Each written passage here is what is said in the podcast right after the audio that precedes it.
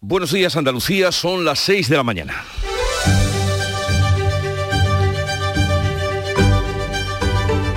Despierta tu mente, descubre la realidad.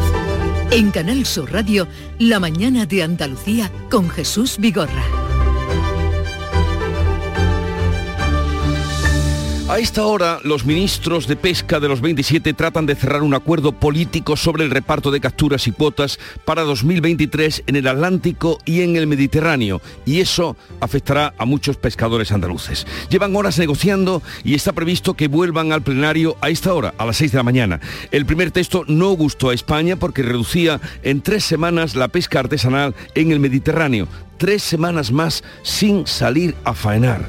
Pendientes, por tanto, quedamos de este anuncio que se va a producir en las próximas horas. Y la borrasca Fraín riega con generosidad Andalucía, la tierra se ha empapado y el agua va llegando poco a poco a los embalses. La cuenca del Guadalquivir ha superado ya los 80 litros por metro cuadrado en lo que llevamos de mes, prácticamente lo que suele llover en todo el mes de diciembre. El presidente de la Confederación Hidrográfica del Guadalquivir, Joaquín Páez, habla ya de que los pantanos han comenzado a recuperarse y confía en que continúen llenándose si las previsiones que tenemos de lluvias se van cumpliendo.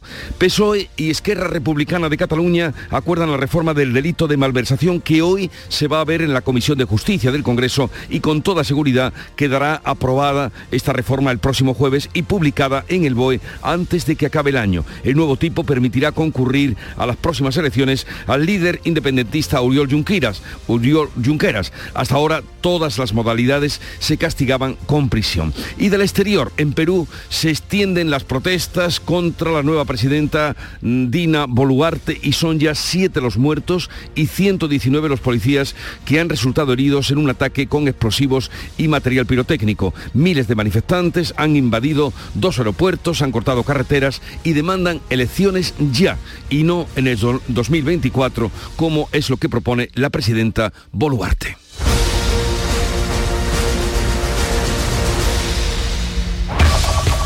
En Canal Sur Radio, la mañana de Andalucía con Jesús Vigorra.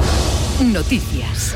¿Qué nos disponemos a contarles con Manuel Pérez Alcázar? Buenos días, Manolo. Buenos días, Jesús Vigorra. Y lo primero, el tiempo. Pues este martes 13, martes y 13, se prevén precipitaciones, lluvias generalizadas en Andalucía que pueden ser localmente fuertes y persistentes en Sierra Morena y en las Sierras Béticas, así como la presencia de rachas de viento fuertes o muy fuertes. Las temperaturas mínimas registran un ascenso localmente notable y las máximas pocos cambios.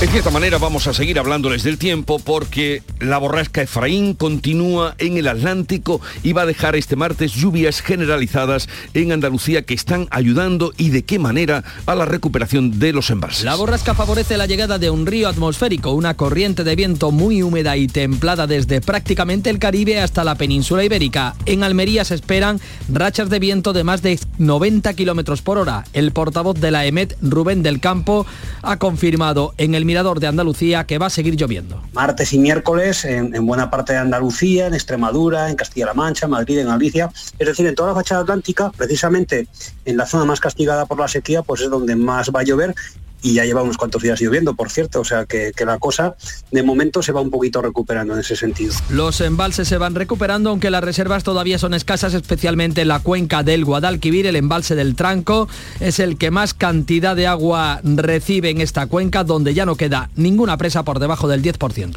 La Junta de Andalucía renovará a los 12.000 trabajadores de la sanidad que se incorporaron como refuerzo por el COVID y cuyos contratos terminaban a final de año. El presidente de la Junta ha anunciado la renovación hasta final de 2023 a los mil médicos contratados, con lo que pretende paliar la falta de estos profesionales. A los otros 11.000 trabajadores, perdón, enfermeras, farmacéuticos y profesionales de la Administración se les va a prorrogar su contrato por seis meses. Juanma Moreno asegura que el SAS ha empezado ya a llamarlos se ha empezado a llamar a los 12.000 profesionales sanitarios cuyos contratos expiran el 31 de diciembre para renovarlo a partir de enero en un ejemplo más por la, esa apuesta por la sanidad pública. La Junta destinará 347 millones de euros de fondos propios para blindar a estos profesionales en la sanidad pública. Y Andalucía confirma cinco casos de menores ingresados por coco del grupo A. Uno de ellos está en la UCI. Se trata de niños de entre un mes y 14 años y están recibiendo el correspondiente tratamiento antibiótico. La Junta asegura que no hay motivo para la alarma porque es una enfermedad habitual de rápido diagnóstico que en la mayoría de los casos cursa de manera leve. Y a esta hora se reanuda la reunión de los ministros de pesca de la Unión Europea que debaten un posible recorte de capturas de la flota mediterránea. Los ministros llevan horas tratando de cerrar un acuerdo sobre el reparto de capturas y cuotas para 2023 en el Atlántico y en el Mediterráneo. El primer texto no gustó a España porque reducía en tres semanas la pesca artesanal mediterránea. La Junta rechaza la propuesta, armadores y pescadores consideran que les aboca al cierre. PSOE, Podemos y Esquerra Republicana aprueban en la ponencia de justicia del Congreso la rebaja del delito de malversación y la desaparición del delito de sedición. Los republicanos plantean las bases para un nuevo referéndum de independencia. Establece esta reforma tres tipos, la apropiación de dinero público para enriquecimiento personal o de terceros, el uso temporal de dinero público para uso privado y dar ese dinero a una aplicación distinta a la que estaba destinado. Este último es el nuevo tipo que deja las penas de 1 a 4 años de prisión e inhabilitación de 2 a 6 años. El resto mantiene las penas. Unidas Podemos ha, ha permitido que salga adelante pero no suscribe la enmienda. Aunque el PSOE niega que tenga efecto retroactivo en la práctica, puede suponer la rehabilitación de Oriol Junqueras como candidato electoral. Esquerra sienta ya las bases para plantear un nuevo referéndum de independencia. La portavoz Marta Vilalta habla de consulta pactada con el Estado. Presentarlo a la tabla de negociación y debatirlo amb l'estat espanyol per Presentarlo a la mesa de negociación y debatirlo con el Estado español para hacer posible ese referéndum clave para resolver el conflicto político, ha dicho Vilalta. Unas 300 personalidades, entre ellas exministros y excargos socialistas, han firmado un manifiesto en contra de esta reforma del Código Penal que hoy aprueba la Comisión de Justicia y el jueves un pleno extraordinario. El PSOE pierde el pulso con Podemos por la ley trans. La Comisión de Igualdad aprueba el texto sin la enmienda socialista que exigía la supervisión del juez para el cambio de sexo a los menores de 16 años. La ley pasará al Pleno tal y como fue aprobada en Consejo de Ministros, por lo que a los menores de entre 14 a 16 años les va a bastar para cambiar de sexo en el registro con la asistencia de los padres o tutores. Solo se producirá la intervención del juez en el caso de los menores de 12, y 14, de 12 a 14 años. Este martes se reúne el Consejo de Ministros que va a aprobar el proyecto de ley de familias que incluye nuevos permisos retribuidos para el cuidado de familiares o convivientes. El Senado ha rechazado los cinco vetos a los presupuestos generales del Estado que siguen hoy su trámite en el Pleno. Los presupuestos siguen su tramitación tras el rechazo a los cinco vetos presentados por PP, Junts, Ciudadanos, Vox y eh, UPN. Este martes se votan los vetos a las secciones que previsiblemente también van a ser rechazados. Las cuentas pueden quedar definitivamente aprobadas en el Pleno del día 20. El gobierno gobierno incluye una propuesta para reducir la brecha de género en las pensiones mientras sigue estancada la reforma del sistema. El ministro Escriba quiere reforzar las pensiones de las mujeres que entre los 35 y 45 años hayan sufrido una interrupción de su carrera laboral por tener un hijo, pero no avanzan en la aplicación y la ampliación de los 30 años del periodo de cálculo o el, el incremento de las cotizaciones de los sueldos medios y altos. Por otro lado, el gobierno ha anunciado una ayuda de hasta 150.000 euros a las pymes que implanten la semana laboral de cuatro días. Unidas Podemos propone la creación de un cheque de hasta 500 euros para abaratar la cesta de la compra. La formación morada plantea esa ayuda de entre 250 a 500 euros para paliar los efectos de la inflación en los productos básicos de la compra de las familias. También propone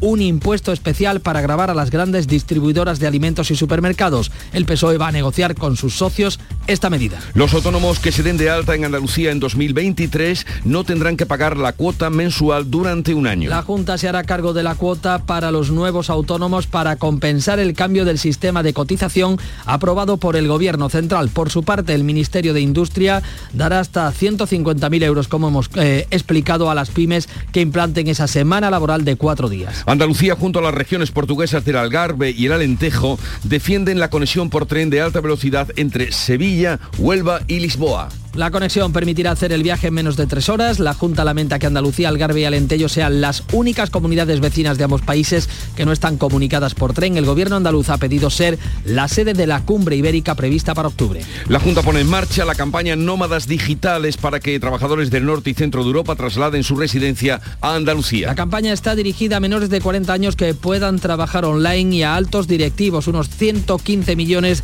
de centroeuropeos en total. La Junta vende la, la reducción reducción fiscal y las buenas temperaturas como atractivo para estas personas. Y en deporte, hoy se disputa la primera semifinal del Mundial de Qatar entre Argentina y Croacia. A las 8 de la tarde, argentinos y croatas se enfrentan por una plaza en la final del domingo. España pasa página y ya ha presentado a Luis de la Fuente como nuevo seleccionador. Y ahora ah, vamos a saber cómo cuentan el día los periódicos, la prensa que ya ha visto, leído y resumido para ustedes. Paco Ramón, buenos días. Muy buenos días, Jesús. Pues imagínate, ¿no? La reforma del delito de malversación ocupa todas las portadas de la prensa de este martes. Además, en Andalucía, la ABC de Sevilla destaca, pues en su primera, la incertidumbre que hay en el Ayuntamiento de la capital hispalense para pactar los presupuestos del año que viene, que según el periódico, el alcalde admite que tiene carencias en limpieza y seguridad. En la 2, en la página 2, en la portada interior del diario de Vocento, recoge también que la Junta ha renovado, va a renovar entre seis meses y un año a los 12.000 sanitarios del coronavirus en medio de las críticas de los sindicatos. En el Día de Córdoba destacan a cuatro columnas, mejor dicho, a cinco columnas a toda página, que ha quedado en libertad con cargos Dorado, el concejal no adscrito del Ayuntamiento cordobés y los empresarios del caso Infraestructura. Los investigados son detenidos por la policía y se acogen a su derecho mm, de no declarar. Se les atribuyen delitos de cohecho, malversación y pertenencia a organización criminal. PP y Ciudadanos reclaman a ese concejal adorado que entregue el acta y la oposición pide al alcalde que actúe. En Ideal de Granada, fotografía de portada para la entrega de los ideales eh, del año, con presencia anoche del presidente de la Junta Andalucía, Juanma Moreno, y ese avance, la Junta renueva a los 12.000 sanitarios del refuerzo COVID. Y nos quedamos con otro apunte del diario de Cádiz. La Junta, en este caso, intenta paralizar, dice el periódico de Yolí, el plan contra la turistificación de Cádiz. El cambio en el PEGO para incluir esta norma fue aprobado por la Administración Regional. Ahora la Agencia de la Competencia ha elevado un recurso al contencioso administrativo. Y dos apuntes de la prensa nacional sobre ese, esa reforma del delito de malversación. El país abre a toda, a toda página, cuatro columnas. PSOE y Esquerra pactan bajar penas, pero discrepan sobre su alcance. Y el mundo ve la reforma de la malversación con el siguiente titular. El PSOE pacta con Esquerra dejar impune la malversación del 1. Ventana al mundo a través de la prensa internacional que también ha visto y preparado para ustedes Beatriz Almeida. Bea, buenos días. Buenos días. Comenzamos en Brasil, donde hay hasta ahora protestas de los partidarios del todavía presidente Jair Bolsonaro. Eh, titula O Globo policía dispersa actos frente al edificio federal de la policía y el hotel donde se aloja Lula. Los bolsonaristas dejan un rastro de destrucción en Brasilia. Y de Brasil nos vamos a Perú. La República de Lima cuenta protestas, siete personas fallecidas en los enfrentamientos, dos de ellas menores. Se reportan bloqueos de carretera y siguen las marchas que exigen a la presidenta Dina Boluarte nuevas elecciones y el cierre del Congreso. En el Correo de Lima, vándalos atacan instalaciones de televisión y radio de Lima. Dina Boluarte anuncia adelanto de elecciones para abril de 2024 y declara el estado de emergencia. Nos vamos a Lemón, allanada la Eurocámara tras sospechas de corrupción en relación con Qatar. La presidenta del Parlamento Europeo, Roberta Metsola, abre una investigación interna y la Autoridad Independiente contra el Blanqueo de Capitales anuncia que congelará todos los bienes de Eva Kaili encarcelada en Bruselas. Y en noticia de hace un rato, la publica el Washington Post, Twitter disuelve abruptamente esta noche su Consejo de Confianza y Seguridad, la última señal de que Elon Musk está deshaciendo años de trabajo e instituciones creadas para hacer que la red social sea más segura y civilizada. La mañana de Andalucía comenzó a las 5 con el Club de los Primeros que comanda estos días Beatriz Rodríguez. Hola, Beatriz. Hola Jesús, ¿qué tal? Muy buenos días. ¿Qué te ha sorprendido eh, esta mañana? Pues mira, las dos eh, conversaciones que hemos tenido, los dos entrevistados. Uno, eh, que se llama Ángeli, que trabaja con una excavadora. Hemos aprendido lo importante que es esta maquinaria de cara, pues por ejemplo, esto que estamos viviendo de las lluvias, mm. ¿verdad? Que, que, hay inundaciones, que se derriban algunas cosas, pues llega el hombre con la excavadora, pum, y lo arregla. Y luego también hemos hablado con un señor que tiene una frutería al ladito de la Catedral de Granada, ahí es nada, por lo visto es uno de los puestos de fruta más bonitos que hay en, en la zona. Y, y yo pensaba que el agosto lo iba a hacer, pues como otros mercados, ahora en las Navidades, y nos Sí. ha contado que no, que para nada. Navidades no. Lo hace en enero y en febrero. ¿Adivina por qué? Pues porque nos hemos puesto púos ¿eh? de tanto comer y ya nos Y- queremos poner un poco a, a- a- a recuperar el tipín y empezamos a consumir, lógicamente, más eh, verduras y hortalizas. Tiene su lógica. Hemos preguntado a, a nuestros oyentes si son supersticiosos o no, que ya os habéis dado cuenta, es martes y 13, y hemos aprendido pues que, que- que mentimos un montón, claro, que aquí nadie es supersticioso, pero nadie abre el paraguas en un interior, así que ahí es nada. Bien, pues eh, hasta mañana, mañana. ya saben, el Club de los Primeros, a partir de las 5 de la mañana, y la agenda del día que nos trae Ana Giraldes. Buenos días. Buenos días Jesús, pues con otra borrasca que cruza Andalucía. Hoy vamos a conocer los datos actualizados de los embalses andaluces que ya comienzan a recibir el agua caída estos días pasados. Hasta el martes pasado estaban al 22,3% de su capacidad media, un porcentaje pues que se espera que suba un poco.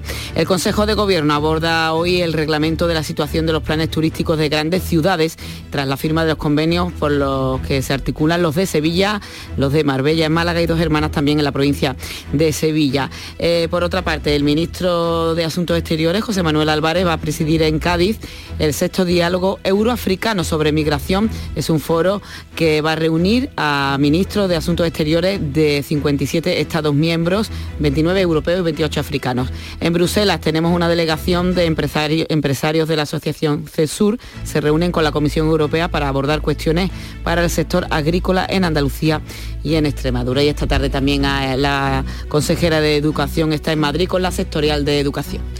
Hagamos ahora hueco a la música que nos llega de Canal Fiesta Radio con Lérica y a esta hora gafas de sol. Un clavo no saca otro clavo,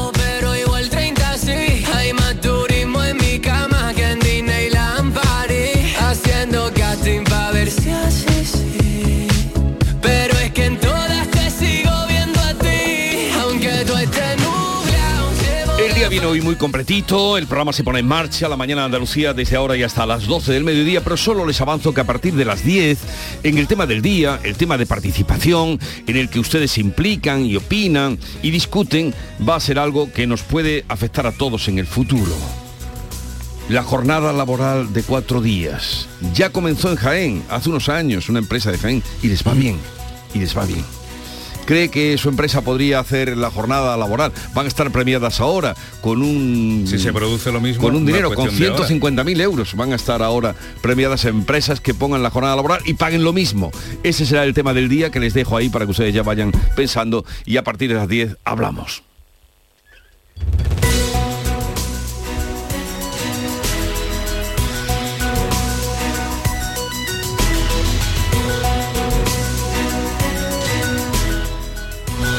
La mañana de Andalucía.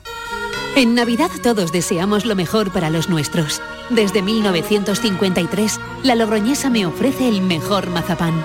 Un sabor único, artesano y tradicional. Pero como no solo de mazapán vive el hombre, ahora también tienen turrón blando y torta imperial. Mazapanes de Montoro la Logroñesa. La Navidad en su mesa. Prepara tu hogar para Navidad con Rapimueble. Solo esta quincena, moderno, apilable de salón 289 euros. Dormitorio juvenil completo 499 euros. Y paga en 12 meses sin intereses. Solo hasta el 25 de diciembre. Elige Navidad. Elige Rapimueble. Más de 200 tiendas en toda España y en rapimueble.com. La mañana de Andalucía en Canal Sur Radio. Noticias con Francisco Ramón. 6 y 19 minutos eh, de la mañana le estamos contando que continúa esa borrasca Efraín que favorece la llegada de un río atmosférico, así se denomina, una corriente de viento muy húmeda y templada desde prácticamente el Caribe hasta nuestra tierra, hasta la península ibérica, una borrasca que va a seguir dejando lluvias en Andalucía y en otras zonas eh, del país, al menos hasta mañana miércoles, como avanzaba anoche en el Mirador de Andalucía de esta casa de Canal Sur Radio, Rubén del Campo, que es el portavoz de la Agencia Estatal de Meteorología. Martes y miércoles en, en buena parte de Andalucía, en Extremadura, en Castilla-La Mancha, Madrid, en Galicia, es decir, en toda la fachada atlántica, precisamente en la zona más castigada por la sequía, pues es donde más va a llover y ya lleva unos cuantos días lloviendo, por cierto, o sea que la cosa de momento se va un poquito recuperando en ese sentido. Lluvia y viento. En Almería, por ejemplo, se esperan hoy rachas de más de 90 kilómetros por hora. Esta borrasca, Efraín, que sigue descargando, como le estamos contando, en Andalucía y que ya empieza a notarse también en los embalses. Las reservas todavía son escasas, especialmente en la cuenca del Guadalquivir. El embalse del Tranco es el que más cantidad de agua está recogiendo de toda la cuenca, donde por cierto ya no queda ninguna presa por debajo del 10%. Las precipitaciones de esta cuenca han superado los 80 litros por metro cuadrado en lo que llevamos de mes, prácticamente lo que suele llover en todo el mes completo de diciembre. Por eso el presidente de la Confederación Hidrográfica del Guadalquivir, Joaquín Páez, confía en que continúe la recuperación de los pantanos. La reserva hidráulica aquí en toda la cuenca han aumenta- aumentado en 57 hectómetros cúbicos y esperemos que con las nuevas precipitaciones eh, siga en aumento. Y estamos convencidos de que eso va a ocurrir si hay precipitaciones porque estas lluvias han permitido corregir el déficit de humedad que tenía el terreno después de varios meses secos, pudiendo así aprovechar todas las escorrentías a partir de ahora mismo. Andalucía junto a Galicia, Extremadura y Castilla-La Mancha son las comunidades donde más está lloviendo en las últimas semanas y como decimos hoy conoceremos la actualización de los embalses del agua embalsada en Andalucía. Pues a pesar de estas últimas lluvias y la ligera mejoría de los embalses, el gobierno andaluz insiste al Ejecutivo de Pedro Sánchez para que permita financiar infraestructuras hidráulicas con los fondos europeos. La Junta reclama al Gobierno un PERTE del agua, un proyecto estratégico dedicado a, a combatir la sequía y a replantear los fondos europeos para realizar actuaciones en esta materia. Así se lo ha puesto la consejera andaluza de Fondos Europeos, Carolina España, en un encuentro sectorial con la vicepresidenta Nadia Calviño. para poder realizar infraestructuras hidráulicas en Andalucía, eh, quiere participar en estas infraestructuras hidráulicas en el PERTE del agua, queremos un PERTE del agua para Andalucía, porque dada la ah, sequía que tenemos allí en Andalucía, cómo afecta a nuestra industria agroalimentaria, nuestra eh, industria también del turismo y de producción industrial. Durante este encuentro sectorial, la Junta ha presentado al Ejecutivo 241 proyectos por un importe de más de 43.200 millones de euros para que sean financiados con los fondos Next Generation. Hasta ahora, Andalucía ha recibido 3.200 millones. Es una de las comunidades más beneficiadas por el reparto del Gobierno. Cambiamos de asunto, les contamos que la Junta va a renovar a los 12.000 sanitarios que continuaron trabajando en el SAS tras incorporarse como un refuerzo durante la pandemia del coronavirus y cuyos contratos terminaban a 31 de diciembre. Son médicos, enfermeras, eh, farmacéuticos y otros profesionales de la sanidad pública andaluza. Pues a unos mil médicos se les va a renovar el contrato por un año hasta finales de 2023 y al resto de profesionales alrededor de 11.000 por seis meses como tenían en la actualidad. El presidente de la Junta, Juanma Moreno, anunciaba esta renovación en el acto de entrega de los premios Ideal de Granada. Destacaba la apuesta de su gobierno por la sanidad pública. Se ha empezado a llamar a los 12.000 profesionales sanitarios cuyos contratos expiran el 31 de diciembre para renovarlo a partir de enero en un ejemplo más por esa apuesta por la sanidad pública que es la garantía de salud para todos nosotros. Y se avisará además al personal para el refuerzo del plan de Navidad con contratos que van de uno a cuatro meses.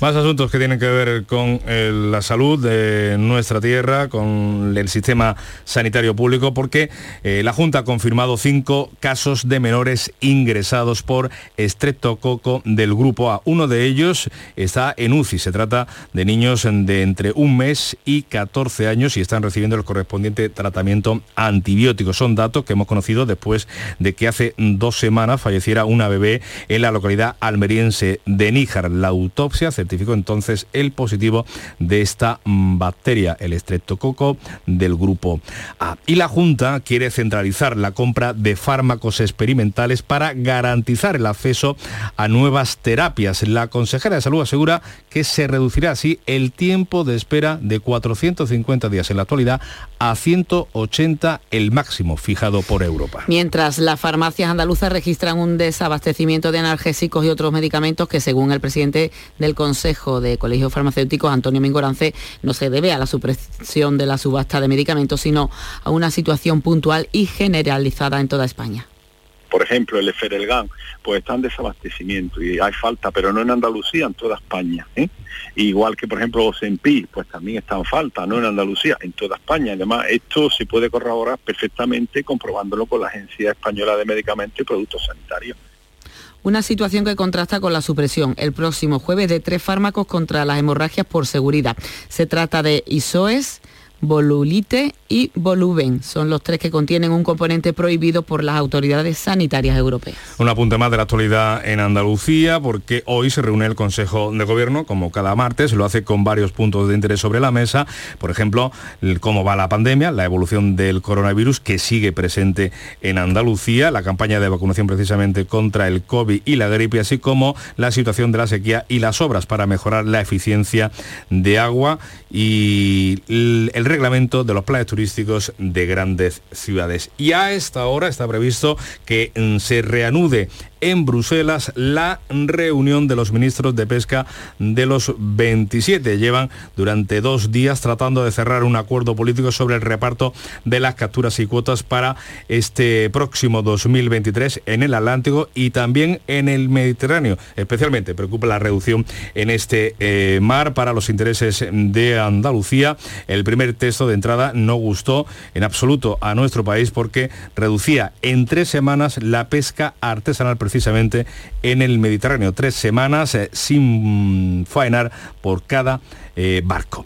Más asuntos. La Junta en este sentido pues, se ha declarado contraria, al igual que el Gobierno de España, rechaza ese recorte de la pesca de arrastre. Lo decía eh, este lunes la consejera Carmen Crespo. Tienen que estar basadas en estudios científicos actualizados, en estudios socioeconómicos absolutamente lógico y basado en estudios socioeconómicos en cada una de las zonas a tomar la decisión y por supuesto sobre el esfuerzo pesquero que ya han hecho esos sectores. Los primeros interesados en que los caladeros estén en buenas condiciones son los pescadores. Más asuntos que tienen que ver con eh, la actualidad andaluza. El alcalde de la línea, Juan Franco, va a llevar ante el Tribunal Supremo la decisión del Consejo de Ministros de rechazar la celebración de un referéndum para convertirse en ciudad autónoma, un asunto que se ha aprobado este lunes por la tarde en el Pleno Municipal. El alcalde linense sigue con su idea de preguntar a la ciudadanía si quieren convertirse en ciudad autónoma. Juan Franco ha reiterado que su intención es eh, dar respuesta a los problemas y necesidades eh, del municipio con una nueva estructura jurídica y administrativa. Así lo ha contado en Canal Sur. La idea es, eh, si nos convirtiéramos, establecer una nueva estructura jurídico-administrativa que permita dar respuesta a, las necesidades y problemas que tenemos en el municipio. Repito que esto no es ni vamos contra nadie, nos sentimos andaluces. El alcalde reitera que como ciudad fronteriza, la línea tiene una serie de carencias que ninguna administración solventa. A diario, más de 11.000 personas cruzan la verja para trabajar en el peñón de Gibraltar. 6 y 27 minutos. Sencilla, rápida, fácil, de manejar. Así es la nueva app de Canal Sur Radio. Con todos los programas y audios destacados, los podcasts, emisiones en directo. Para que sigas conectado a nuestra programación y a los espacios que más te gustan y sigue. Cuando quieras, donde quieras. Descárgate ya nuestra app. Todo Canal Sur Radio, Radio Andalucía Información, Canal Fiesta, flamencoradio.com y Canal Sur Radio Música para ti. Cuando quieras, donde quieras. Más Andalucía. Más Canal Sur Radio.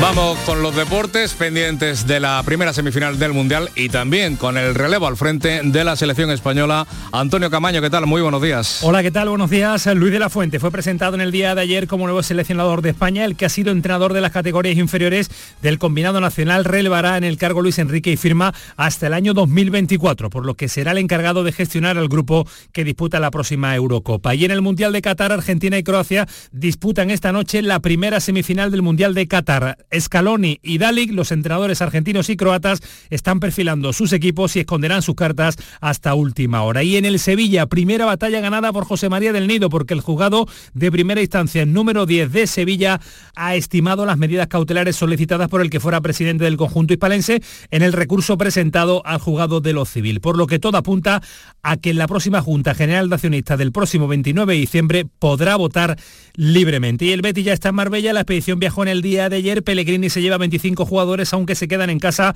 Paul, Aitor Ruibal y también Sergio Canales. La tarde de Canal Sur Radio con Mariló Maldonado tiene las mejores historias y las más emocionantes. Un programa para disfrutar de la tarde, cercano, pendiente de la actualidad, con un café con humor, te escucho en tu radio. La tarde de Canal Sur Radio con Mariló Maldonado. De lunes a viernes a las 3 de la tarde. Más Andalucía, más Canal Sur Radio.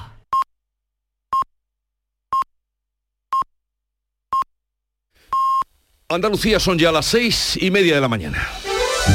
La mañana de Andalucía con Jesús Vigorra. Y a esta hora vamos a contarles en titulares las noticias más importantes que les estamos contando esta mañana desde las 6 con Ana Giraldez.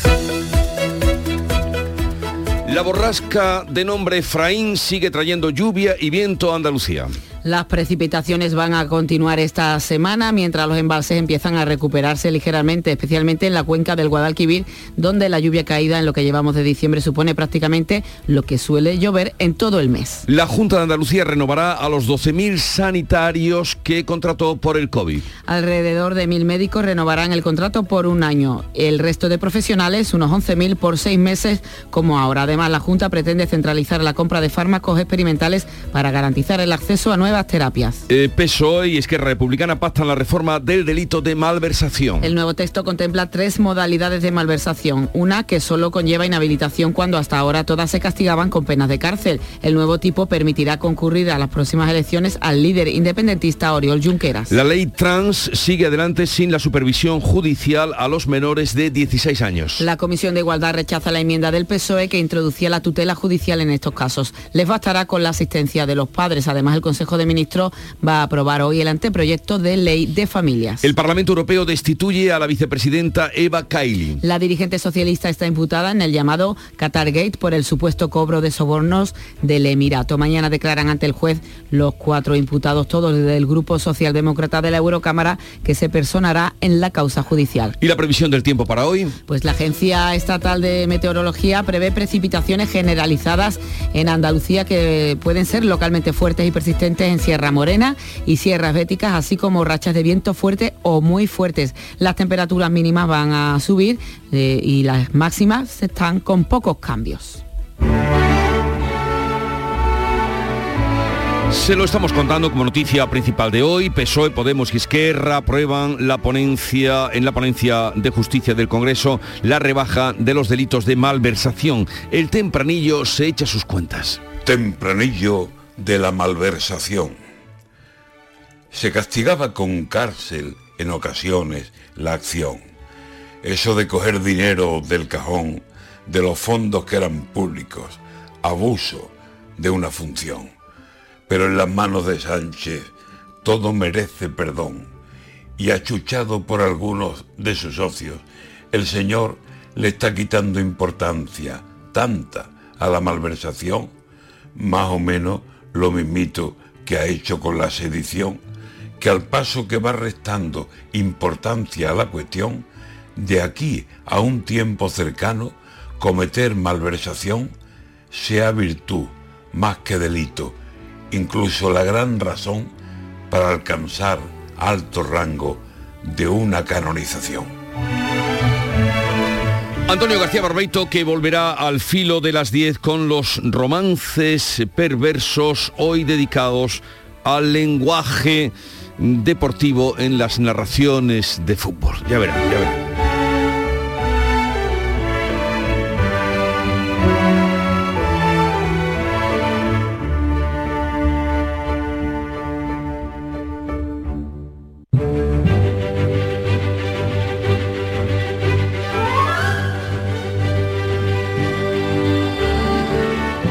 Es 13 de diciembre, 13 y martes, pero 13 de diciembre es un santo o una santa muy señalada, Santa Lucía de Siracusa, mártir cristiana, eh, claro, padeció la persecución de un malo, un malvado como fue Dios- Diocleciano, que fue, oh, Diocleciano, era- si habláramos de Diocleciano. no, día. Diocleciano, ¿cómo era Diocleciano? En fin, pero Santa Lucía tiene el atractivo, sobre todo en todo el norte de Europa, es la fiesta de la luz, la gran fiesta de la luz, muy celebrada en todos esos países donde tanto añoran la luminosidad. Y cuenta la leyenda, mm, la científica dice que es el equinoccio mm, de enero, pero cuenta la leyenda que el día, a partir de hoy, el día será un poquito más largo y la noche será un poquito más corta. Ya empezamos con el crecimiento No, de los días. No, yo digo Dios. que la leyenda cuenta que a partir de hoy de Santa Lucía el día será un poquito más largo y las noches serán un poquito más cortas. La leyenda. Y si no fuera por la leyenda, Oh. Paco, si no fuera por las leyendas. Bueno, tal día como hoy, 13 de junio, 13 de diciembre, perdón, por Santa Lucía, se crea en 1938 en España la 11 Organización Nacional de Ciegos. Ese era su nombre. Hace hoy 84 años. Si tienes la ilusión de hacerte millonario, o compras el cupón de la 11 o haces la canción del verano. Tengo gambas, tengo chopitos. Y tal día como hoy de 1995, Camilo José Cela recibía el premio Miguel de Cervantes. Son muy bonitos los grillos y cantan muy bien y saben muy bien. Porque un día que estábamos en una terraza de un bar y pasó un grillo y una señora, ¡ay, qué horror, qué horror, una cucaracha! Hay que decirle, señora, usted perdone, no es una cucaracha, es un grillo. Y yo me lo comí, claro, para darle a entender que no era... Las cosas de Camilo José Cela. Y la cita del día dice así, la política nunca es más que la posibilidad ofrecida a gente sin escrúpulos de oprimir a gente sin memoria. Esto es del siglo XVIII, ¿eh? Voltaire, Voltaire. La política nunca es más que la posibilidad ofrecida a gente sin escrúpulos de oprimir a gente sin memoria. Bueno, para algo se llamó el siglo de las luces, la ilustración. Siglo de las luces, la ilustración, Santa Lucía, en fin, todo va. Ya ves que todo, todo va encadenado, ya ven ustedes. También pueden mirar a su alrededor, pueden mirar a la Eurocámara y buscar eh, algún sentido a esta frase, a esta frase de Voltaire. Y ahora vamos con la segunda entrega de la prensa. Paco, te toca. Bueno, pues vamos con los diarios andaluces. A veces Sevilla destaca, eh, entre otros asuntos, eh, que el ayuntamiento de la capital trata de pactar los presupuestos del año que viene, aunque no sabe todavía con quién, y admite el alcalde Antonio Muñoz que tiene carencias en materia de limpieza y seguridad, como demuestra que solamente sube un 4% las partidas presupuestarias en, este, en estas áreas, mientras que el presupuesto en general lo hace en un 8%. Ideal de Granada, fotografía a cinco columnas eh, con los cinco ideales de presente y futuro. Ayer tuvo lugar la entrega de premios con la rectora Pilar Aranda o la multinacional tecnológica T-System en Granada a la cabeza. Ahí el presidente de la Junta, en ese foro eh, de los ideales, eh, anunció que la Junta renueva a los 12.000 sanitarios del refuerzo del coronavirus. En el día de Córdoba destacamos eh, que ha quedado en libertad con cargos el concejal del Ayuntamiento Dorado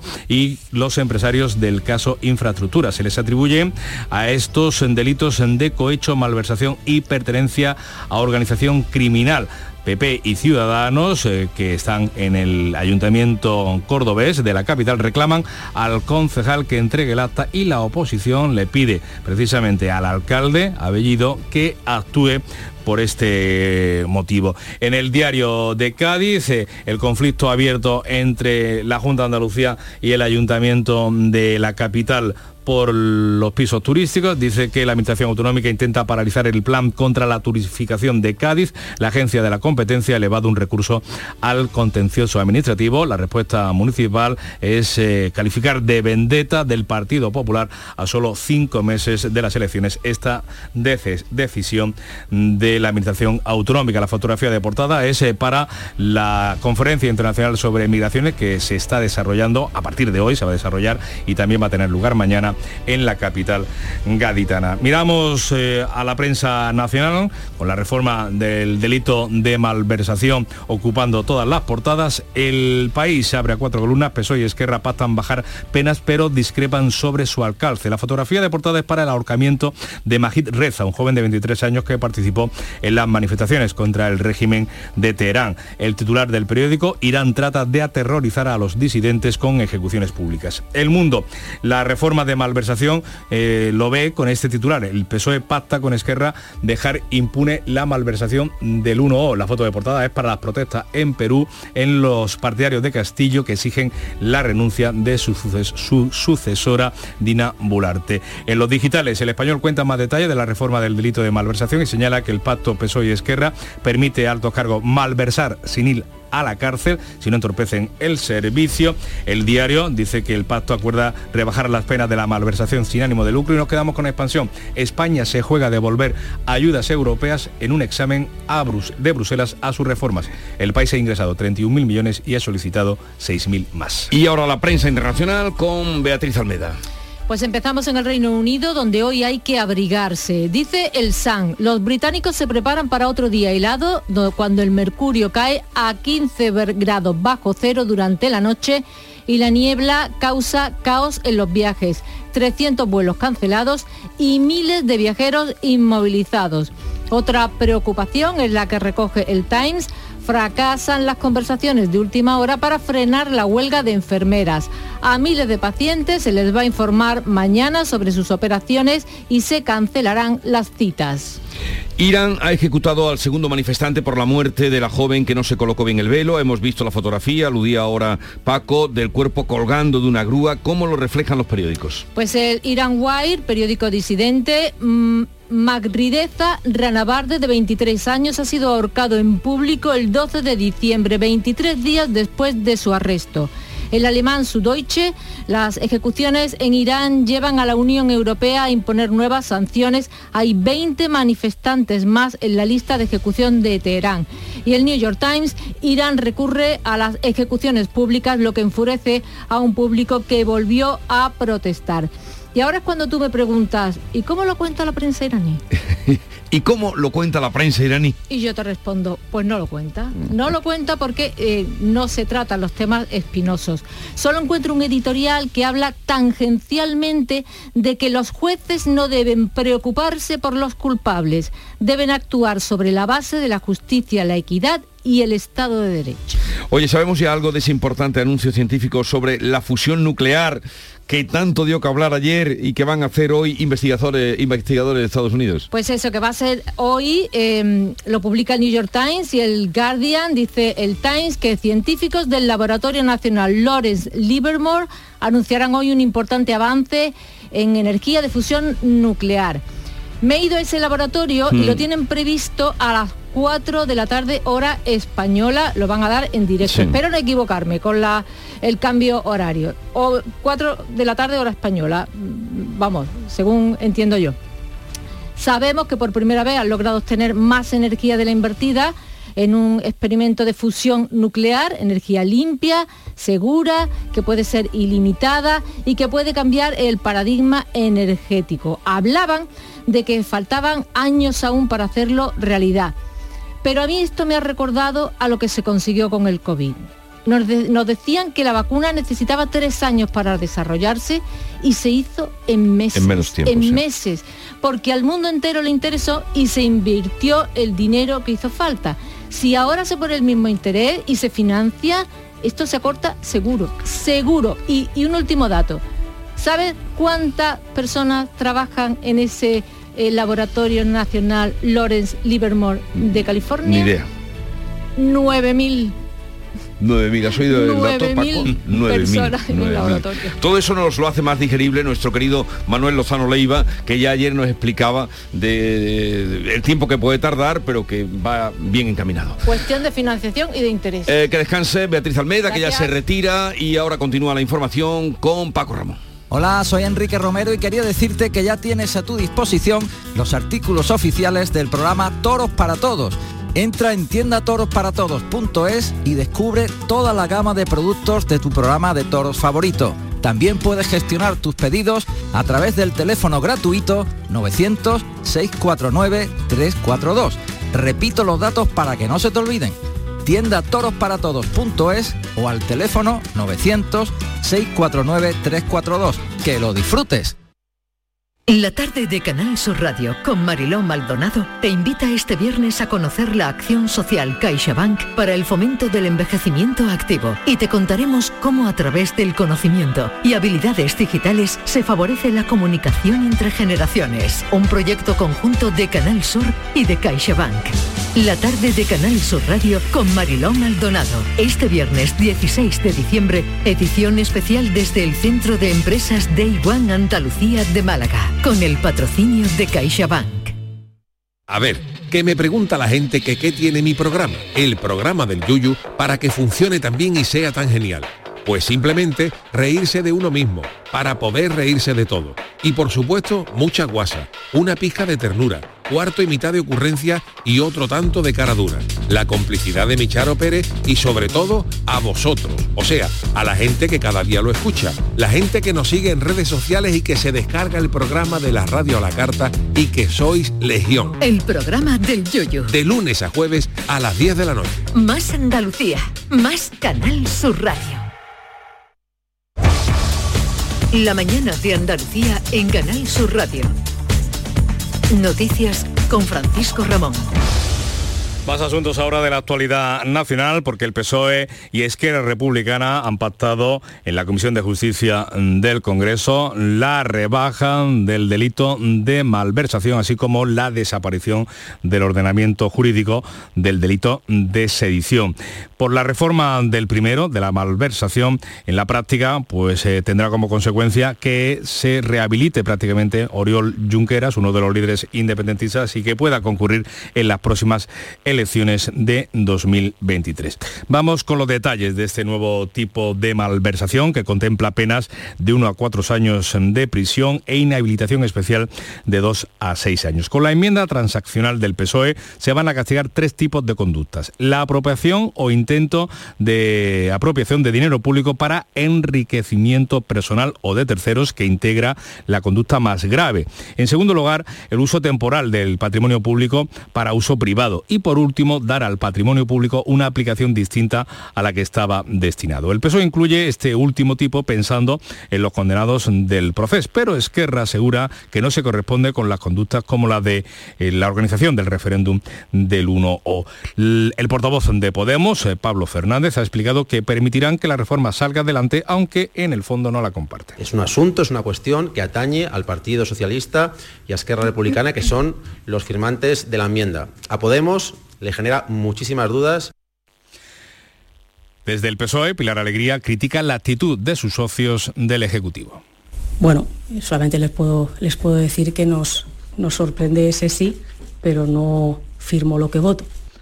Más asuntos. Este martes la Comisión de Justicia precisamente va a aprobar de forma definitiva la proposición de ley que reforma el Código Penal para que ya el jueves pasado mañana, sea aprobada por el Pleno mm, de la Cámara, un debate express con el que el Gobierno pretende que quede definitivamente aprobada en el Senado la próxima semana y dejar expedito de este tema eh, espinoso el camino electoral de 2023. Y apenas cerrado ese pacto para rebajar el delito de la malversación, Esquerra ha sentado las bases para plantear ahora sí un nuevo referéndum de independencia, en este caso pactado con el gobierno. Los republicanos mm, de izquierdas van a consultar a sus bases sobre la ponencia política que fija que el referéndum sobre la independencia de Cataluña necesite para salir adelante el apoyo del 55% de los votantes con una participación del 50% de los catalanes, que no define la portavoz Marta Vilalta, asegura que lo llevarán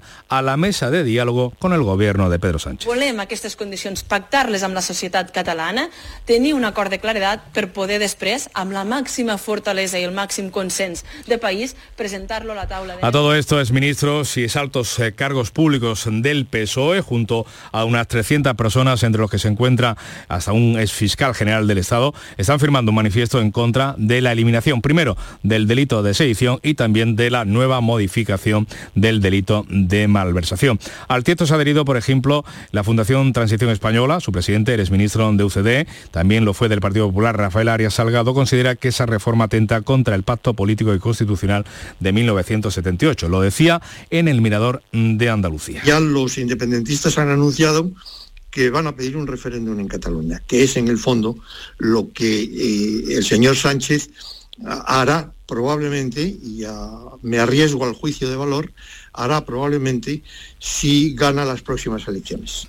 Entre los firmantes, como decimos, hay dirigentes socialistas eh, andaluces eh, o que lo fueron en su día del PSOE, como Leocadio Marín, Manuel Jiménez Barrios, Antonio Ojeda, Francisco Moreno o Salvador de la Encina. También lo ha firmado Alfonso Garrido, senador en los años 90 del Partido Socialista, que ha explicado que muchos andaluces no entienden por qué se está haciendo esto. Un amplio sector del electorado de izquierda no comulga con este tipo de actitudes porque es muy difícil de explicar a ese común de los ciudadanos y es muy difícil de explicar que no se debe y que no obedece a una mera transacción temporal e interesada para el beneficio en concreto de unas actitudes delictivas clarísimamente contrarias a la Constitución pues eh, con este debate político abierto sobre, primero, la eliminación del delito de sedición, también la reforma, como queda, del delito de malversación, pactado entre el PSOE y Esquerra Republicana, llegamos a las 7 menos 10 de la mañana, es el tiempo de la información local, la más cercana en Canal Sur Radio y Radio Andalucía Información.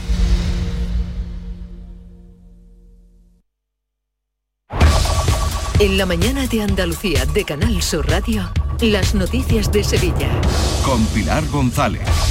Hola, buenos días. Ha llovido en 11 días, lo mismo que todo un mes de diciembre de años anteriores. Hoy sigue esa lluvia, lo hace de forma generalizada, llueve hasta ahora localmente fuerte y persistente e incluso con tormentas. En la Sierra Norte hay aviso amarillo hasta las 3 de la tarde porque, porque pueden caer 15 litros por metro cuadrado en una hora. Además, hay viento. De hecho, a mediodía se activa el aviso amarillo en toda la provincia por viento de suroeste con rachas muy fuertes y las temperaturas suben. Está previsto alcanzar 20 21 grados en Sevilla y Écija, 20 en Lebrija, 19 en Morón. A esta hora tenemos ya 19 grados en la capital.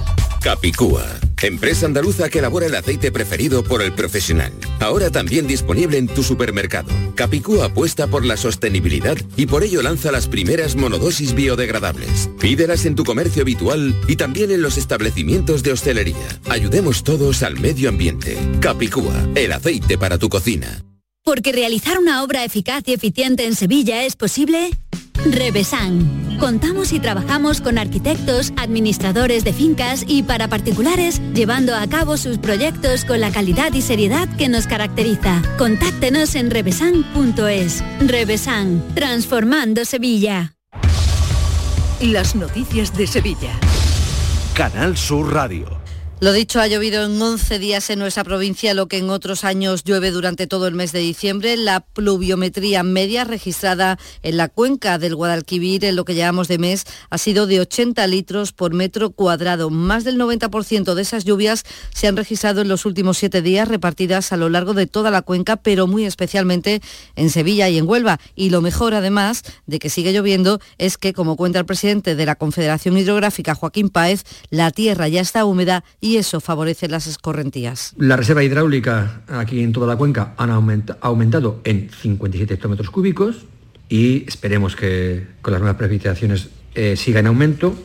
Y estamos convencidos de que eso va a ocurrir si hay precipitaciones porque estas lluvias han permitido corregir el déficit de humedad que tenía el terreno después de varios meses secos pudiendo así aprovechar todas las escorrentías a partir de ahora mismo. Pues hoy va a ser de nuevo una jornada bien lluviosa. El Ayuntamiento de Sevilla espera tener aprobados en enero los presupuestos del próximo año. El alcalde ha presentado su proyecto de las cuentas municipales para 2023 que alcanza los 1.158 millones de euros, 86 más que el año pasado. Contempla inversiones de 200 millones, 111 son para inversiones nuevas, fundamentalmente en barrios, y 214 millones para gasto social, un 19% más que ahora. Antonio Muñoz ha defendido que este presupuesto consolida el escudo social para los más vulnerables, con 65 millones para la ley de dependencia, 8 millones para personas sin hogar o 20 millones para políticas de empleo. Dice que quiere tenerlos aprobados en enero y espera negociar con la oposición. Vamos a intentar ser sensibles a todos los grupos, pero ojo, manteniendo, manteniendo el ADN de, nuestra, de nuestro programa, por el que ganamos, por el que tuvimos la mayoría de apoyo por parte de los sevillanos, siendo conscientes de que no tenemos mayoría absoluta en el Pleno y que por tanto eso nos obliga a una negociación y a ser permeable a las distintas propuestas que nos puedan hacer llegar. El candidato a la alcaldía del, por el PP, José Luis Sanz, considera que se trata de un presupuesto continuista y critica que el alcalde pida que no se prorroguen los presupuestos cuando con estos todavía se han quedado inversiones sin ejecutar. Necesitamos un presupuesto valiente que contemple rebajas fiscales y por supuesto necesitamos presupuestos reales, presupuestos que gasten lo presupuestado. El alcalde socialista de Sevilla ha dejado de gastarse este año 150 millones de euros que iban destinados a inversiones. Y el portavoz de Ciudadanos en el Ayuntamiento, Miguel Ángel Aumesquet, critica las cuentas presentadas, pero está dispuesto a negociar. Que han llegado demasiado tarde, que sin duda no son los presupuestos que Ciudadanos hubiera elaborado para este momento clave del futuro de los sevillanos, pero vamos a estudiarlo. A día de hoy, las posturas entre gobierno y este grupo están en las antípodas a la hora de poder llegar a un acuerdo sobre presupuesto. Y también en Crónica Municipal les contamos que ya se han colocado los primeros tubos de la portada de la Feria de Abril. Faltan 124 días naturales para que comience, sería el 23 de abril. Y este año la portada eh, representa el Coliseo y la Plaza de España. Además, tiene un logo conmemorativo porque, como cuenta el delegado de Gobernación y Fiestas Mayores, Juan Carlos Cabrera, se cumplen 50 años del traslado del Prado a los Remedios. Para conmemorar los 50 años del emplazamiento nuevo de la feria aquí Los Remedios, de venirse del Prado San Sebastián y 50 años que eh, yo creo que merece la pena también que lo pongamos en valor y, sea la propia portada la que lo reseñe porque sin duda pues, ha habido un antes y un después eh, con este nuevo emplazamiento de lo que conocemos actualmente como la Feria de Abril. ¿no? Son las 6 de la mañana y 55 minutos. HLA Santa Isabel pone a tu disposición la unidad de traumatología y ortopedia especializada en pediatría, columna, hombros y codo, muñeca y mano, cadera, rodilla, tobillo y pie. Con guardias localizadas las 24 horas y los últimos tratamientos en prótesis. Consúltanos en el 954-570004 o en Luis Montoto 100. HLA Santa Isabel, contigo cuando más nos necesitas. No te pierdas la cita con Miguel Ríos en Sevilla el 17 de diciembre en el Cartuja Center. Un largo tiempo, un concierto entrañable de la mejor voz del rock de nuestro país. Espero veros en el último bolo de la gira en Sevilla. Este año ven a Tomares y disfruta con nosotros de la mayor programación de Navidad de nuestra historia. Más de 100 actividades para todos los públicos. Música, teatro, títeres, cine, payasos, talleres infantiles, mercadillo navideño y el impresionante Belén artístico del maestro Silvio Torilo. Ayuntamiento de Tomares. Tomares, como a ti te gusta. En Canal Sur Radio, las noticias de Sevilla. El Servicio Andaluz de Salud va a renovar los 12.000 contratos extras que firmó en toda Andalucía en la pandemia y que acaban este año, pero Comisiones Obreras denuncia que Sevilla y toda su provincia tiene una de las cinco peores ratios de España en número de pacientes por médico en atención primaria. Según cuenta María José Bencelao, mm, secretaria provincial de Sanidad de Comisiones Obreras, hay 1.400 tarjetas sanitarias por médico y la demora en atención telefónica se sitúa entre 5 y 7 días. Presencial, la consulta tarda entre 15 y 20 están los usuarios y las usuarias que ven, están sometidos a serias dificultades para el acceso a una cita médica, unas demoras mm, de más de 15 días en algunos centros y por otro lado los trabajadores y las trabajadoras que vienen sufriendo esta precariedad laboral reiterada muchos años que lleva una sobrecarga física y psicológica también en materia de salud les decimos, les pedimos que donen sangre. El Centro de Transfusión Sanguínea está haciendo un llamamiento urgente a donar sangre tras esta semana pasada de puente festivo. Faltan reservas, sobre todo de los grupos cero y A negativo. Y ya son más de 2.400 las empresas de nuestra provincia implicadas este curso en la formación profesional dual en la provincia de Sevilla. Se multiplican por tres con comparadas con las que había hace cuatro años. Son datos que ha la consejera Patricia del Pozo. No es que sea que conduce al empleo. La FP Dual es el empleo, porque es la formación vinculada directamente, en complicidad directa con la empresa donde se desarrolla. En sucesos, la policía ha detenido a 11 personas que robaban en casas de Nervión, Sevilla Este o Los Remedios. Cinco de ellos están ya en la cárcel y según cuenta la portavoz Laura Fon, eran una organización muy bien formada. Uno de ellos incluso había estudiado cerrajería. los agentes comprobaron que en la mayoría de los casos se había empleado un modus operandi muy especializado, lo que hizo pensar que todos habían sido cometidos por el mismo grupo delictivo. Y el juez ha ordenado prisión provisional para uno de los cinco detenidos por el tiroteo de Coria el viernes que han pasado ya a disposición judicial. Deportes, Antonio Camaño, buenos días. Hola, ¿qué tal? Buenos días. Eh, primera batalla ganada por José María del Nido porque el juzgado de primera instancia número 10 de Sevilla ha estimado las medidas cautelares solicitadas por el que fuera presidente del conjunto hispalense en el recurso que presentó al juzgado de lo civil, por lo que el expresidente está muy cerca de poder votar libremente en la Junta General de Accionistas del próximo 29 de diciembre. Y el Betty ya está en Marbella, la expedición viajó en la tarde de ayer y va a estar en tierras malagueñas durante cinco días antes de regresar a Sevilla. Pellegrini se lleva 25 jugadores, aunque se quedan en casa Paul, Aitor Ruibal y Sergio Canales. Y esto que oyen es el himno de la cabalgata de Reyes Magos de este año que sonaba anoche en el pregón de la cabalgata que pronunciaba Paco Lola. Navidades de los corrales de Triana, donde todo se hacía, se vivía, se disfrutaba. Navidades de estar juntos, de compartir, de verse, de juntarse. Terminamos contándoles que Manuel Carrasco iniciará su gira del próximo año en el Estadio de la Cartuja, será el 2 de junio.